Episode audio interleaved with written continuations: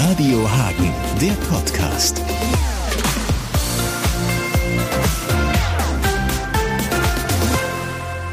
Na, erstmal ist es ja sozusagen Best of Brian Adams Photography der letzten Jahre. Er fotografiert ja schon jetzt inzwischen im 17. Jahr auf einem sehr hohen Level, was man hier sieht. Deswegen kommt es ja auch in viele Museen weltweit. Das heißt, es war uns sehr wichtig, die unterschiedlichen Phasen auch abzugleichen. Also einmal mit Exposed, das sind die Celebrities und auch Freunde von ihm. Ähm, aber besonders sind Brian Adams eben seine wirklich sehr privaten Projekte wie Homeless und äh, die verwundeten Soldaten wichtig. Und aus der Aktualität heraus, weil er gerade den Kalender von Pirelli für 2022 fotografiert hat, und den aber nicht zeigen konnte in der, im Museumslaunch, weil er selber Corona gekriegt hat und der Abend nicht stattfand, habe ich dann Pirelli gebeten, ob es mal möglich wäre, was sie nie machen, das auch in einer Museumsausstellung laufen zu lassen. Denn den, der Kalender ist ja bekannt, der wird verschenkt und man zeigt den, die zeigen den nie in einem Museum. Nur zum eigenen Launch mit geladenen Gästen. Das heißt, das Osthaus hier hat die Möglichkeit, zum ersten Mal das der breiten Masse zugänglich zu machen. Und das kam sehr spät und das haben wir jetzt auch ein bisschen anders gestaltet, was man hier sieht, mit den sehr großformatigen Arbeiten in der ersten Halle. Also nochmal ein ganz anderer äh, Akzent. Sozusagen. Genau, ja. Ähm, wir kommen gerade von den Bullet-Fotos. Äh, ja, äh, ja. Wirklich äh, sehr drastische Bilder. Was wissen Sie darüber, diese Momente waren, diese Arbeit war? Ja, er wurde angesprochen äh, vor zehn Jahren von einer Journalistin, die sich mit dem Thema der verwundeten Soldaten, die aus dem Afghanistan-Krieg zurückgekommen sind, beschäftigt hatte. Und sie wollte ein Kalenderformat machen. Und das fanden wir unpassend. Und daraufhin hat er äh, mit ihrer Hilfe die äh, zu sich ins Studio eingeladen. Wir haben ein Buch mit Steidel gemacht. Und die kamen auch meistens nicht allein, sondern er hat gesagt, wenn ihr wollt, bringt eure Frauen, eure Kinder, eure Eltern mit. Denn was ja ganz klar ist, wenn ein Mensch so stark verwundet nach Hause kommt, betrifft es nicht nur ihn, die Krankheit, sondern auch seine Ehefrau, seine Kinder, seine Eltern. Und die hat er quasi umarmt und äh, somit auch wieder äh, Aufmerksamkeit generiert, ähm, was Kriegsfolgen betrifft. Wissen Sie, ob da dann Fotos auch von nicht veröffentlicht wurden, weil Sie im Nachhinein dann vielleicht Nee, also er hat natürlich, er schießt, also wenn er jetzt einen Menschen fotografiert, entstehen ja sehr, sehr viele Fotos. Und man sucht natürlich dann gezielt die Fotos aus, die zwar einerseits ein Dokument dessen ist, was der Krieg verursacht hat, aber auch andererseits dem Menschen die Seele und die Würde lassen. Das war da die Schwierigkeit quasi dann. Ne? Äh, vielleicht zur Location hier noch einmal. Äh, wie sehr, wie, wie nah kannten Sie das Begriff? Durch unseren Freund, äh, den Galeristen äh, Dirk Geuer, sind wir hier darauf aufmerksam geworden und er hat dann gesagt, das wäre, glaube ich, eine gute Location. Sind wir zusammen hierher gefahren und waren eigentlich sofort begeistert. Dann hat es jetzt aber trotzdem noch zwei Jahre gedauert, aber das ist diesem berühmten Wort, was mit C anfängt und Corona endet, geschuldet, bis wir jetzt hier sind und sind natürlich froh, dass wir auch in immer noch crazy Zeiten jetzt sozusagen morgen offiziell eröffnen können. Dafür. Danke. Danke. Würden Sie sagen, wie, wie setzt er diese berühmten Nasen in Szene? So, dass man sie direkt erkennt oder manchmal auch, dass man etwa zweimal gucken?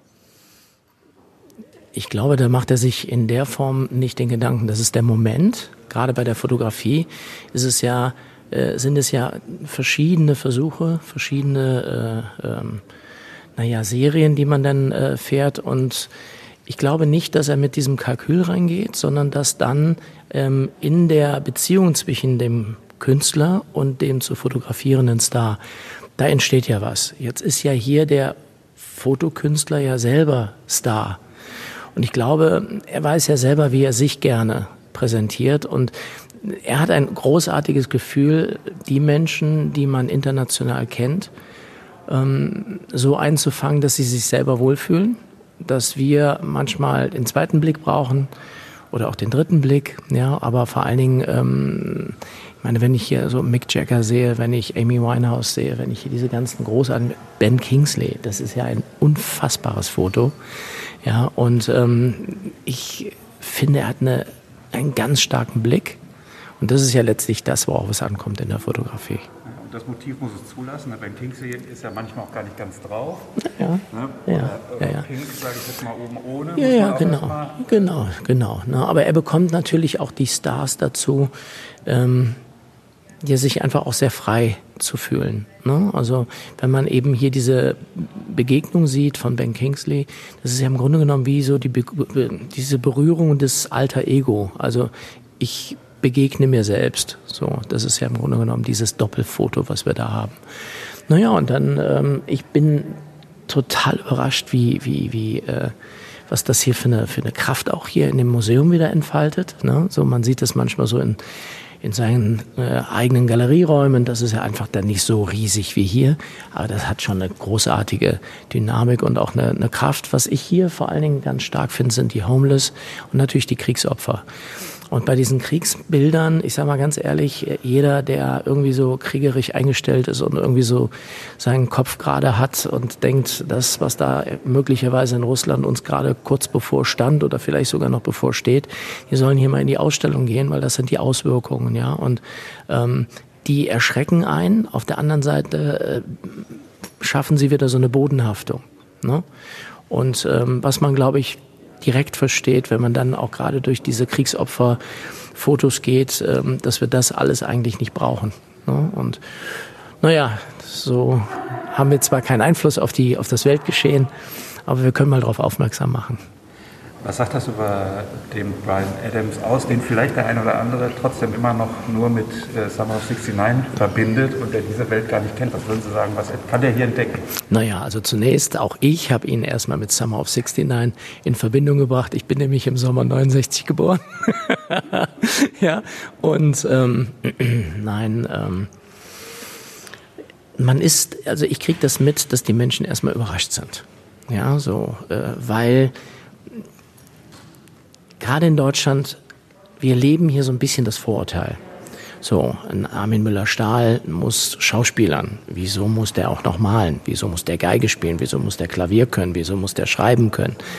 Ja, und ich finde, das habe ich auch hier. Es gibt äh, viel Vorurteil. Das hat man zum Beispiel in den USA gar nicht. Da findet man das großartig.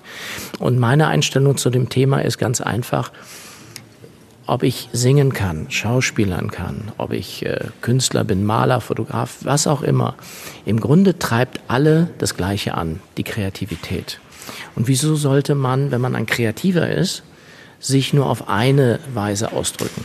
So, ne? Also ist ein großartiger Sänger, Musiker, aber wie wir sehen, ist er auch ein ganz großartiger Fotograf, ne? der Menschen und Stars so einfängt. Jetzt hat er natürlich den großen Vorteil, dass er, weil er selber Star ist, natürlich auch ganz anders an die Stars rankommt. Ne? Und äh, daran lässt er uns teilhaben. Das finde ich toll. Tolles äh, Adressbuch im Handy wahrscheinlich. Ja, das hätte so gerne, glaube ich, jeder. Äh, abschließend ist ja ein, schön, ein, schöner Gag, dass er uns am Anfang gar nicht anguckt. Äh, ist, Ja. das, äh, ist das von ihm auch sozusagen eine Idee gewesen oder wie kam es dazu? Er ist ein sehr bescheidener Mensch. So, und auch sehr zurückgezogener Mensch. Und vielleicht auch sogar ein bisschen scheu.